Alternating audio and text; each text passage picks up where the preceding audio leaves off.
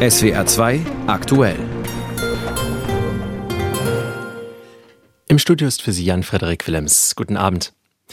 Unsere Themen bis halb sieben. Das Staatsangehörigkeitsrecht wird erneuert. Unsere Berlin-Korrespondenten berichten und kommentieren. Der Haushalt 2024 steht. Wo es am meisten gehakt hat, darum geht es im SWR 2 Tagesgespräch. Und ein Jahr Verteidigungsminister Pistorius. Wir haben die Bilanz des aktuell beliebtesten Bundespolitikers. Wer deutsch ist und wer nicht, das bestimmen in diesem Land keine Potsdamer Geheimkonferenzen, das bestimmt das Gesetz. Und wie das Gesetz aussieht, darauf einigen wir uns alle ja mittelbar alle vier Jahre bei Wahlen. Sowas nennt man dann Demokratie. Und damit zurück zu dem Punkt, wer deutsch ist und wer nicht. Die Ampelkoalition hat ja schon vor langem angekündigt, das Staatsangehörigkeitsrecht zu erneuern. Heute hat der Bundestag die Novelle beschlossen. Der Zugang zum deutschen Pass soll erleichtert und gleichzeitig ein Anreiz zur schnelleren Integration geschaffen werden. Die Einzelheiten dazu von Markus Sambale aus dem ARD Hauptstadtstudio. Es prallen zwei Weltbilder aufeinander. Ausländern einen schnelleren Weg zum deutschen Pass zu ermöglichen, das ist aus Sicht der Ampelkoalition lange überfällig, um ein modernes Einwanderungsland zu werden. Für CDU, CSU und für die AfD dagegen ist es ein Schritt genau in die falsche Richtung. Sie beklagen eine Verramschung der deutschen Staatsbürgerschaft. Innenministerin Nancy Faeser von der SPD hatte ihr Gesetz vor der Debatte im Bundestag nochmal ausdrücklich verteidigt. Es braucht eine Wertschätzung für die Menschen, die hier in unser Land kommen und mit dazu beitragen, dass unsere Gesellschaft funktioniert. Ausländer, die gut Deutsch sprechen, einen Job haben und keine schweren Straftaten begangen haben, sollen künftig schneller einen deutschen Pass bekommen können. Darin sieht die Integrationsbeauftragte Riem Alabali Radovan ein wichtiges Signal für Vielfalt und Offenheit. Erst recht jetzt, nachdem ein Treffen von Rechtsextremen und AfD-Politikern in Potsdam bekannt geworden ist, auf dem Vertreibungspläne diskutiert diskutiert wurden. Spätestens seit letzter Woche ist wirklich jedem und jeder klar geworden, dass es Kräfte gibt, auch in diesem Parlament, die dieses Deutschland abschaffen wollen. Viele Menschen mit Zuwanderungsgeschichte hätten deshalb Angst, berichtet die SPD-Politikerin im Bundestag. Umso wichtiger sei das neue Staatsangehörigkeitsrecht. Das sieht weiter eine strenge Prüfung vor, bevor jemand den deutschen Pass bekommt. Darauf weist Stefan Thome von der FDP hin. Dazu gehört ein Bekenntnis zur Demokratie und zum Grundgesetz und ganz konkret noch eine weitere Hürde. Menschen, die antisemitische, rassistische, menschenfeindliche Straftaten begangen haben, können eben nicht Deutsche werden. Scharfe Kritik kommt trotzdem aus der Opposition. So spricht der CDU-Innenpolitiker Alexander Trom vom Gesetz mit den weitreichendsten negativen Folgen in dieser Wahlperiode. Der CDU-Abgeordnete beklagt, dass die Frist zur Einbürgerung von bislang acht Jahren verkürzt wird. Je kürzer die Fristen sind, mit fünf oder gar drei Jahren kann noch keine Verwurzelung in unserem Land stattgefunden haben. Je kürzer die Fristen sind, desto höher das Risiko für unseren Staat. Der AfD-Innenpolitiker Christian Wirth spricht von Turbo-Einbürgerungen und beklagt, die stolze Staatsbürgerschaft soll verramscht werden an quasi alle, die sich fünf bis zwei, drei Jahre in Deutschland aufgehalten haben. Neben der schnelleren Einbürgerung gibt es eine weitere wichtige Änderung, die vor allem von der Unionsfraktion kritisiert wird. Wer Deutscher wird, muss seinen bisherigen Pass künftig nicht mehr abgeben. Eine doppelte Staatsbürgerschaft ist dann nicht mehr nur für EU-Bürger und als Ausnahme, sondern grundsätzlich möglich. Markus Sambale mit den Details des neuen Einbürgerungsgesetzes der Ampelkoalition. Was von dieser Novelle jetzt zu halten ist, darüber hat sich Berlin-Korrespondentin Bianca Schwarz Gedanken gemacht. Hier ihr Kommentar. Wenn Sie mich vor einem halben Jahr gefragt hätten zu meiner Meinung über die Reform des Staatsangehörigkeitsrechts, dann hätte ich das zugegebenermaßen da schon richtig und überfällig gefunden. Ich hätte auch ein paar gute Argumente parat gehabt, die heute immer noch gelten, aber an diesem Tag heute will ich nicht argumentieren. Denn der Unterschied ist, Heute ist öffentlich bekannt, dass AfD-Bundestagsabgeordnete zusammen mit Rechtsextremen die Zwangsabschiebung von Millionen Menschen mit und ohne Migrationshintergrund geplant haben. Deswegen ist große Angst in den betroffenen Communities ausgebrochen, wo Menschen, die teils seit Jahrzehnten hier leben und Deutschland als ihre Heimat betrachten, plötzlich beim Abendbrot überlegen, wo sie denn hingehen, wenn sie dieses Land verlassen müssen dass sie diese Angst aushalten müssen. Deportationsangst in diesem Deutschland. Das ist ein Armutszeugnis. Ich schäme mich dafür. Aber heute wurde an diese Menschen ein Zeichen gesendet mit der Reform des Staatsangehörigkeitsrechts. Es geht um bis zu fünf Millionen Menschen, die von der Reform profitieren könnten. Das sind bis zu fünf Millionen Menschen, denen wir nach diesen rechtsradikalen Horrormeldungen vielleicht ihre Angst ein Stückchen nehmen können. Und deshalb gibt es in diesem Kommentar von mir keine Argumente, sondern eine Frage. Wofür wollen wir als Deutsche stehen? Ich möchte für ein selbstbewusstes Deutschland stehen und sagen, wer sich an unsere Spielregeln hält, darf auch voll und ganz mitspielen. Wer sich zu unseren Werten bekennt, den oder die verteidigen wir. Wer sich an unsere Gesetze hält, wird ein Teil von uns. Und wer das nicht tut, uns auszunutzen oder zu gefährden versucht, hat in diesem Land nichts verloren. Dass wir den Zugang zur Staatsbürgerschaft nach wie vor streng überwachen, aber trotzdem für die Richtigen erleichtern, ist der genau richtige Weg. Zum neuen Staatsangehörigkeitsgesetz war das ein Kommentar von unserer Berlin-Korrespondentin Bianca Schwarz. Haushaltspolitik ist selten aufregend. Aufregend ist es, wenn die großen Prestigevorhaben im Koalitionsvertrag vorgestellt werden. Wenn es in den Jahren danach dann darum geht, wie man das Ganze auch bezahlen kann, dann ist das meistens das harte Graubrot unter dem Leckerbelag. Bei diesem Haushalt war das bekanntlich anders. Da musste das Bundesverfassungsgericht nochmal auf den Tisch hauen in Sachen Schuldenbremse. Nach dem dann doch sehr aufregenden Hin und Her hat sich der Haushaltsausschuss gestern Abend auf einen Etat 2024 geeinigt. Und über den spreche ich mit der stellvertretenden Vorsitzenden des Haushaltsausschusses, Bettina Hagedorn von der SPD, im SWR 2 Tagesgespräch. Frau Hagedorn, was war denn jetzt das Thema im Ausschuss mit dem größten Gesprächsbedarf? Also wir haben äh, die Minister, Sie können sich vorstellen, dass natürlich Minister Habeck da war, dass natürlich Minister Cem Özdemir da war. Ich muss gar nicht weiter erläutern, warum. Der war auf dem Weg zur Grünen Woche und war vorher bei uns. Aber natürlich in, im Hinblick darauf, wie der Arbeitsmarkt ist und was wir da gemacht haben, auch mit der Bundesagentur für Arbeit, mit Blick auf die Jobcenter, war Hubertus Heil da. Das war auch eine etwas längere Diskussion mit ihm. Aber vor allen Dingen haben wir eben eine Milliarde zusätzlich vorsehen können. Äh, trotz des engen Rahmens, darüber bin ich als Sozialdemokratin besonders glücklich, für ein neues Wohnungsbauprogramm im Bereich von Clara Geiwitz als Bauministerin wo es speziell um kleine Wohnungen für Alleinerziehende, für Senioren und Senioren, weil das genau die Wohnungen sind, die bezahlbar am Immobilienmarkt gerade im städtischen Umfeld fehlen. Und um das anzureizen, das haben wir bewilligt. Und insofern können Sie sich vorstellen, Clara Geiwitz musste natürlich auch kommen. Wenn ich da kurz einhaken darf, ähm, gerade was sozialdemokratische Anliegen angeht, die CO2-Abgabe für Sprit, Heizöl und Gas wird schneller als geplant abgehoben. Die Kaufprämien für E-Autos sind bereits beendet. Die Solarförderung wird gekürzt. Für Verbraucherinnen und Verbraucher wird es teuer und zwar teurer als noch im November gedacht. Wie schmerzhaft war das für Sie als SPD-Abgeordnete? Naja, den Rotstift anzusetzen, das macht kein Abgeordneten glücklich. Ich bin aber seit 21 Jahren im Haushaltsausschuss. Das heißt, ich habe schon unter einem Finanzminister Hans Eichel, Peer Steinbrück, Wolfgang Schäuble, ich kenne sie alle im Haushaltsausschuss und darum kann ich Ihnen sagen, die letzten zehn Jahre äh, haben wir natürlich in der Bundesrepublik wenn man das flapsig sagen will, würde ich sagen, uns sind ja fast die gebratenen Tauben in den Hals geflogen. Wir konnten uns sehr viel leisten. Die Konjunktur hat gebrummt. Und äh, die Krisen, wenn es nur, nur ein Tüttelchen die Corona-Pandemie gewesen wäre, die hat uns schon schlimm genug getroffen.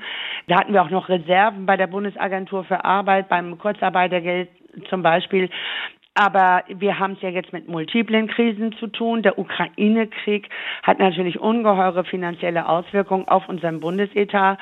Und unter solchen Rahmenbedingungen ein verfassungskonformen Haushalt vorzulegen, der die Schuldenbremse einhält und trotzdem in den wirklich wichtigen Bereichen die Investition weiter hochhält, das ist natürlich eine ungeheure Herausforderung.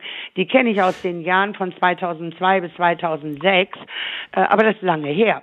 Man muss aber allerdings auch sagen, dass die, die Krisen, die von außen gekommen sind, ja nicht das einzige Problem auf diesem Spielfeld waren.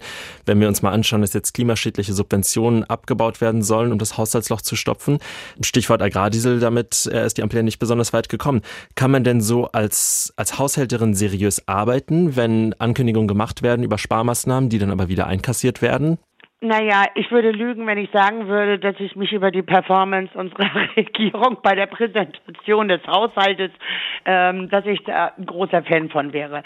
Erst zu sagen, ähm, alles muss weg, die Kfz-Steuer im land- und forstwirtschaftlichen Bereich und der Agrardiesel zu 100 Prozent, das wäre knapp eine Milliarde gewesen.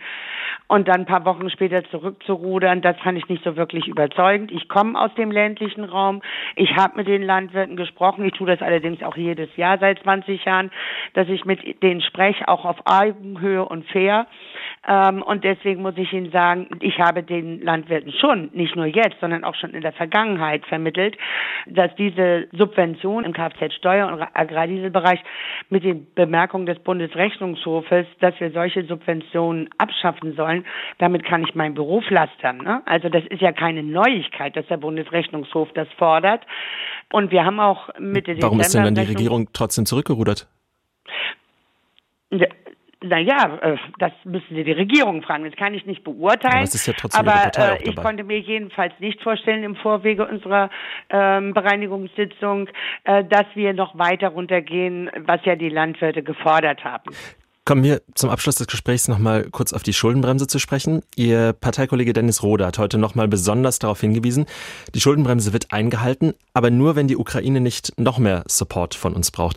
Ist das wirklich die einzige Situation, in der Sie die Schuldenbremse in Frage stellen? Ja, und äh, was anderes, also ich sage mal, das eine ist, was Kollegen aus dem Haushaltsausschuss, auch ich, für die Dauer dieser Regierung sagen, wie wir mit der Schuldenbremse umgehen. Wir haben einen Koalitionsvertrag, wir stehen dazu.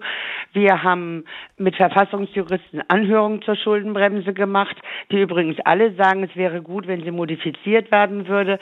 Aber wenn wir das in der jetzigen Koalition nicht hinkriegen, dann gibt es nicht viele Möglichkeiten, äh, wo man über das Aussetzen der Schuldenbremse nochmal nachdenken kann. Und das ist wirklich der einzige Grund, weil der Ukraine-Krieg ist extern und ja, er kommt nicht überraschend, weil er ist ja nun schon seit fast zwei Jahren leider Gottes da. Aber es können sich natürlich die Rahmenbedingungen ändern, zum Beispiel in den, durch, dadurch, dass der Support aus, äh, für die Ukraine aus den USA flach fällt und Europa in größere Verantwortung kommt, dass auf europäischer Ebene Beschlüsse gefasst werden, an denen wir mitwirken und die in unserem Haushalt noch nicht vorgesehen sind, dass sich die Situation in der Ukraine verschärft. Wir haben die Wiederaufbaukonferenz für die Ukraine in diesem Sommer äh, hier in Berlin.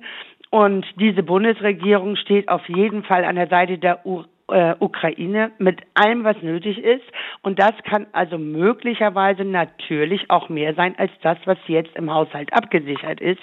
Und genau dann wäre es auch zulässig, die Schuldenbremse auszusetzen, sagen die Verfassungsjuristen. Die stellvertretende Vorsitzende des Haushaltsausschusses im Bundestag, Bettina Hagedorn, war das im SWR 2 Tagesgespräch. Ich habe vor der Sendung mit ihr über den Etat 2024 gesprochen. Um die Agrarsubventionskürzungen ging es ja gerade auch im Interview schon. Und nach der Woche der Bauernproteste sind jetzt natürlich viele Politikerinnen und Politiker bemüht, die Wogen zu glätten. So auch der baden-württembergische Ministerpräsident Winfried Kretschmann von den Grünen. Der hat heute einen Bauernhof in Ditzingen im Kreis Ludwigsburg besucht. Unser SWR-Landespolitik-Korrespondent Knut Bauer war mit dabei. Kein Wohlfühltermin für den Regierungschef wie sonst so oft bei Betriebsbesichtigungen. Auf dem Biohof von Daniel Grieshaber in Ditzingen ging es zur Sache. Der Landwirt schildert eindrücklich, wie es für ihn wegen einer neuen Kartierung und damit verbundenen Auflagen immer schwieriger ist, die Felder nach ökologischen Gesichtspunkten zu bewirtschaften. Es ist da schon auch ein Stück weit so, dass einem ja der Boden unter den Füßen weggezogen wird. Wir müssen mit der Natur arbeiten, wir müssen uns auf die Natur einlassen und nur dann kann es gelingen und nicht mit irgendwelchen Zeitfenstern, die es uns nicht möglich machen. Da sind wir jetzt an einem Punkt, da hört auch bei uns der Spaß auf. Der junge Biobauer klingt resigniert und ist mit diesem Gefühl nicht allein.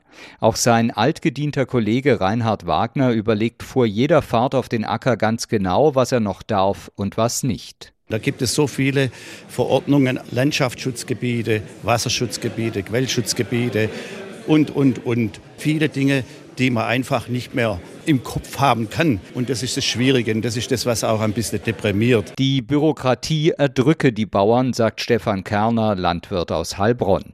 Der Streit um den Agrardiesel habe das Fass nur zum Überlaufen gebracht. Das Zünglein an der Waage war jetzt vollends der Agrardiesel, aber die ständigen Auflagen und äh, stringente Kürzungen, die wir haben, die haben dazu geführt, dass der Unmut da ist und der Rest hat jetzt der Agrardiesel noch dazu beigetragen. Mit ernster Miene hört Winfried Kretschmann den Bauern zu und zeigt Verständnis, dass sie mit den vielen Vorgaben hadern. Der Landwirtschaft ist natürlich besonders betroffen, weil sie ja sehr viele Transfereinkommen holen, ist da die Bürokratie noch mal besonders kleinteilig und auch davon müssen wir wegkommen.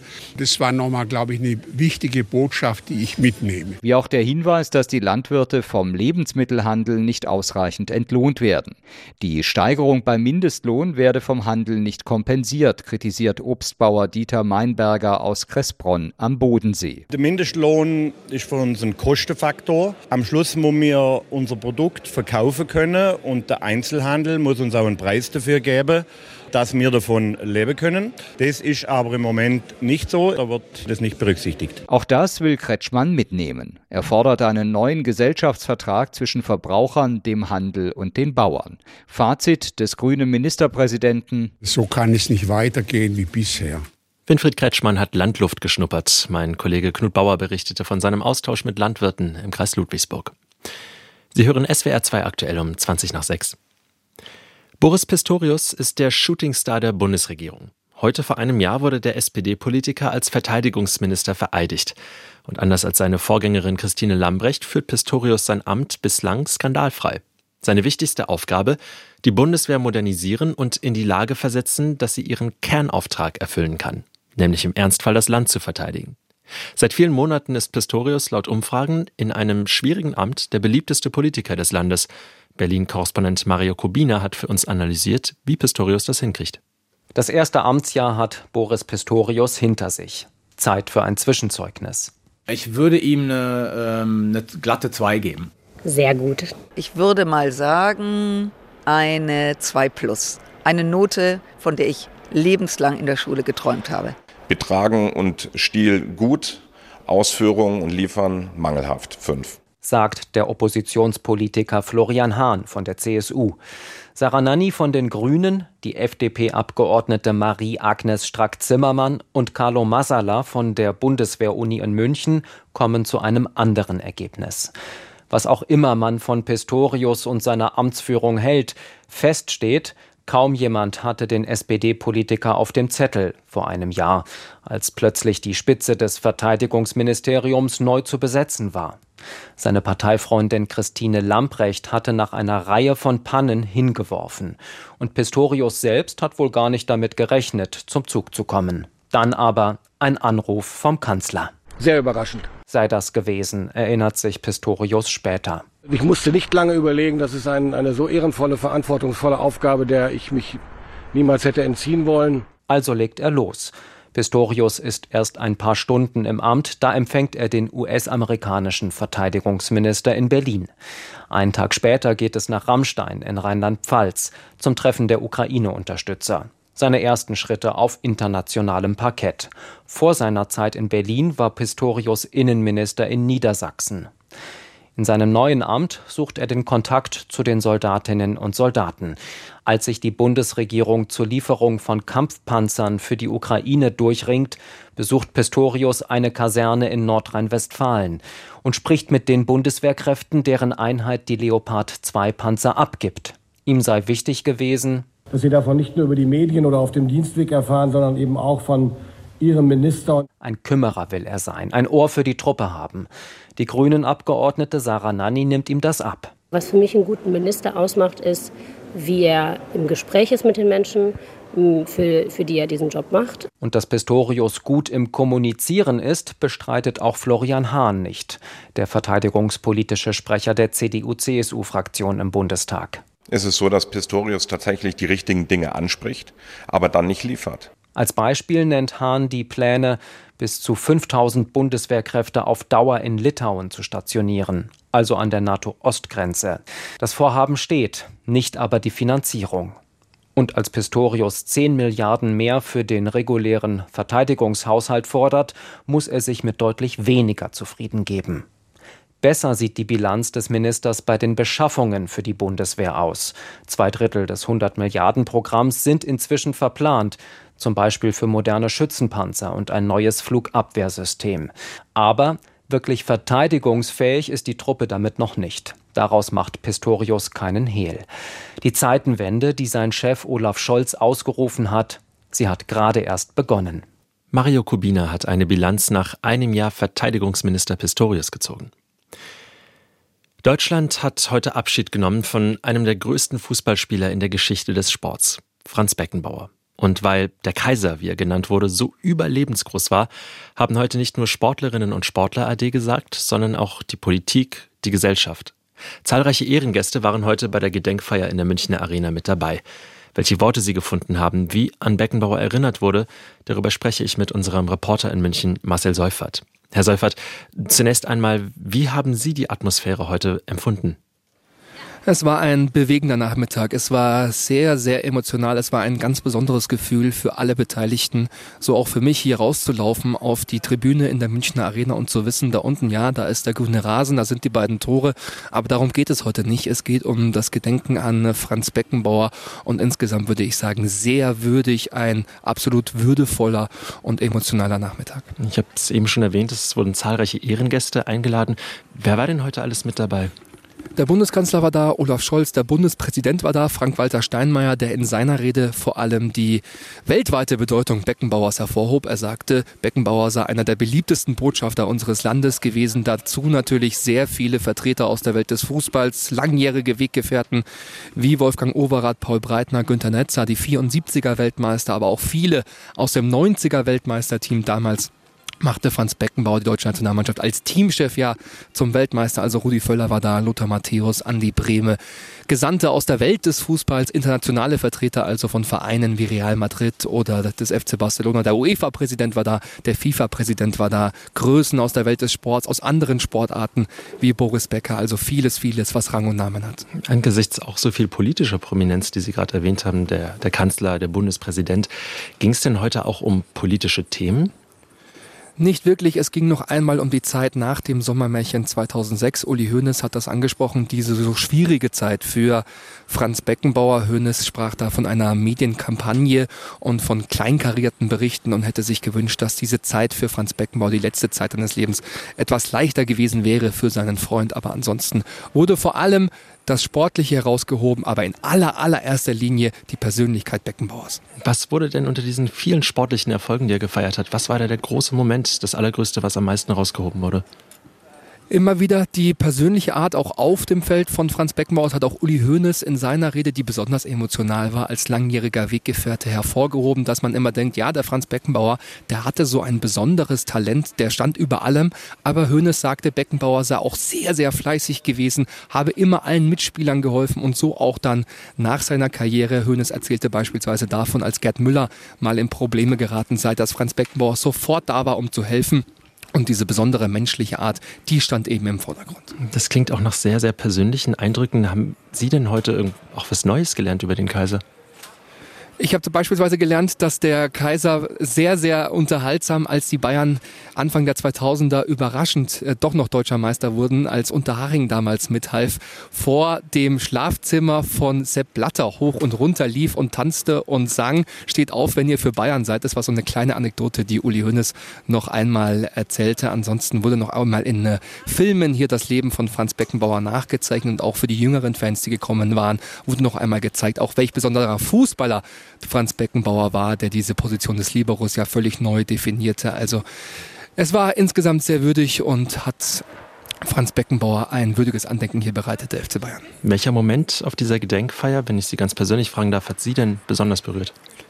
Besonders berührt hat mich gleich zu Beginn der Veranstaltung, als elf langjährige Weggefährten aus dem Spielertunnel herauskamen. Also im Prinzip wie eine Fußballmannschaft. Elf Spieler kommen hier aus dem Tunnel raus. Das waren unter anderem Paul Breitner, Katja Schwarzenbeck, Bastian Schweinsteiger und die liefen dann zum Mittelkreis und haben dort Rosen niedergelegt. Also da, wo normalerweise der Anstoß erfolgt, wurden Rosen niedergelegt von den Größten des deutschen Fußballs im Gedenken an Franz Beckenbauer. Und man hat gesehen, das hat die wirklich alle sehr, sehr bewegt, dieser Tod von Franz Beckenbauer. Sie alle haben sich noch einmal verneigt vor einem der allergrößten, für mich vor dem größten deutschen Fußballer. Unser Reporter Marcel Seufert, er war heute bei der Gedenkfeier für Franz Beckenbauer mit dabei.